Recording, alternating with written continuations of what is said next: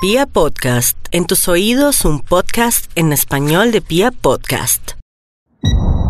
¿Quién dijo que por estar en cuarentena no podíamos irnos de fiesta? My finger is on the button. En nuestro cuartico de historia estamos listos para disfrutar de muy buena música y vivir en un mundo distinto.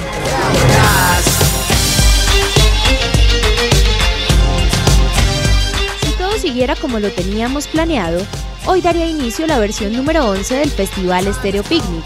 Después de Rock al Parque, el evento más importante de música en Colombia y parada obligatoria de artistas de talla mundial que visitan Latinoamérica. Pero como la vida está por encima de la música y los conciertos, el festival tuvo que reprogramarse para diciembre. Extrañamos un mundo distinto y a sus habitantes. Por eso, hoy llegamos a rescatar todo el poder de la música en vivo. Con este mensaje, el festival confirma que durante el 3, 4 y 5 de abril realizará la retransmisión de su décima versión para que todos viajemos desde nuestros sofás. You got the lights on in the afternoon.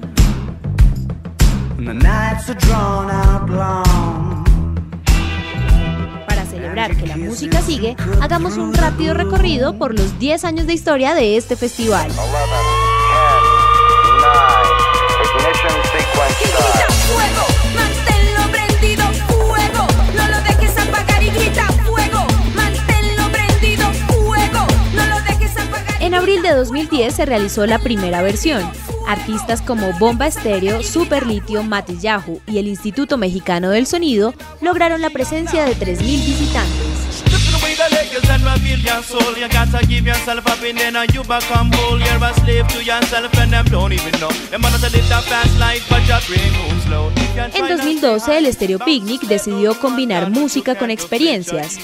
Camping, zona de comidas, juegos y productos 100% colombianos lo pusieron al nivel de eventos como Lula Palusa.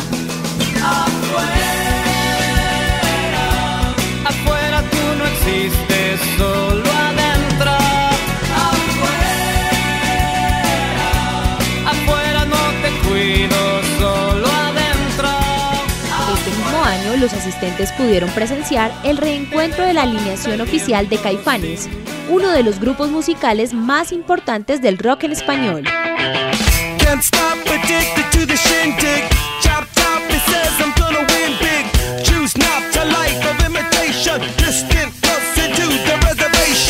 Dato curioso, en el 2014, Flea, el bajista de Red Hot Chili Peppers, aprovechó para ir al Estadio El Campín a ver el partido de Santa Fe contra Atlético Mineiro por la Copa Libertadores.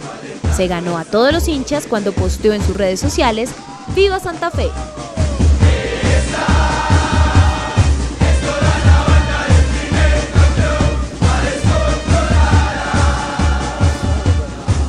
I'm not a soldier.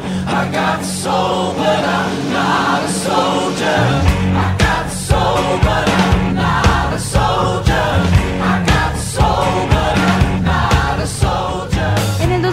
el festival contó con The Killers, una de las bandas más importantes en la escena alternativa, con un show digno de festivales como Coachella.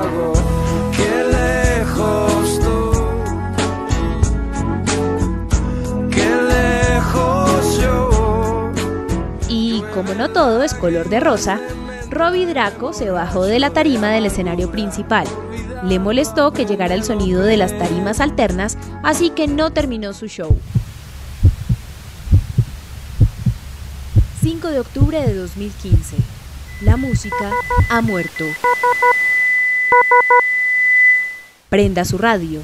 Ya no habrá más música en la X. No habrá más conciertos, no habrá más espectáculos, no habrá más canciones, no habrá más música. Hoy, la emisora La X deja de poner música para dar comienzo a una sociedad en donde el único sonido autorizado es el del silencio.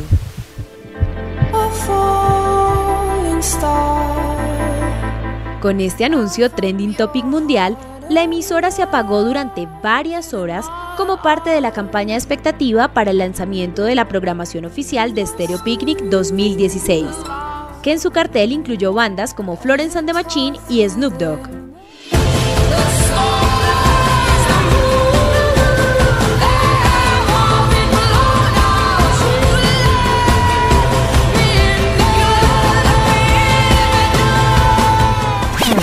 Gotas de lluvia, no es el rocío, lágrimas que vienen del corazón. Un grupo que poco encajaba en la línea del festival logró que las botas pantaneras llenas de barro bailaran a ritmo de salsa.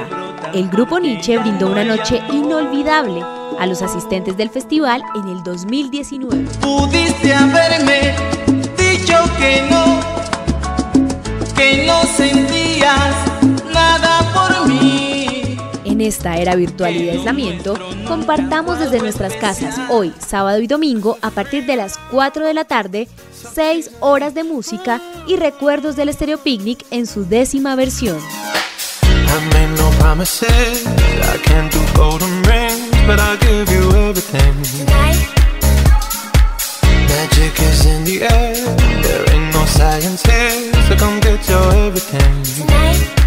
Compártenos en las redes sociales arroba Aleja Quintero N y arroba Felipe Uf cuál es tu banda favorita. Disfruta de la buena música y nos encontramos mañana en nuestro cuartico de historia. Tonight.